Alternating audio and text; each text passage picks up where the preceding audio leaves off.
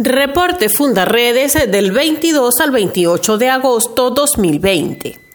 Fundaredes solicitó ante la Fiscalía del Ministerio Público en el Estado Bolívar investigar las violaciones a los derechos humanos contra las comunidades indígenas en el arco minero del Orinoco, donde bandas criminales allí denominadas sindicatos Organizaciones guerrilleras, efectivos de las Fuerzas Armadas y altos funcionarios gubernamentales se reparten el control de los yacimientos de oro, coltán y otros minerales de alto valor comercial en menoscabo del ambiente y la sostenibilidad de estos pueblos ancestrales.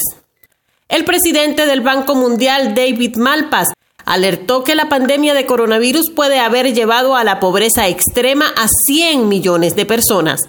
La cifra supera el cálculo inicial de 60 millones realizado por la institución y pone en peligro a los países en pobreza extrema con altos niveles de deuda ante organismos internacionales. Fundaredes hace seguimiento diario a las vulneraciones de derechos humanos durante la pandemia por la COVID-19. En medio de la emergencia humanitaria compleja que atraviesa Venezuela, siguen muriendo médicos y personal asistencial por coronavirus. La falta de materiales de bioseguridad y las deficiencias del sistema público de salud hacen que en Venezuela los médicos y trabajadores hospitalarios tengan un riesgo 30 veces mayor de contagiarse. El número de médicos y enfermeras disponibles para la atención de la población contagiada disminuye drásticamente en el país. 100 trabajadores de la salud han muerto en Venezuela en medio de la pandemia. Fundaredes presentó junto a la Asociación Civil KPKP el foro en línea Grupos Armados Irregulares violan los derechos de los pueblos indígenas de Venezuela para discutir la problemática y los posibles escenarios que enfrentan las 44 comunidades indígenas que habitan en los estados fronterizos del país, expuestos a las violentas acciones de grupos armados irregulares que controlan la explotación minera, así como el paso ilegal de mercancías, combustibles y personas a lo largo de toda la franja limítrofe venezolana. Fundaredes junto a las organizaciones Fundesus y ANCO realizó el foro chat Consulta Plebiscitaria en Venezuela, actividad organizada con miras al proceso electoral impuesto para el 6 de diciembre, frente al cual se propone una consulta popular en la que ningún venezolano sea impedido de expresarse en pleno ejercicio de su soberanía nacional.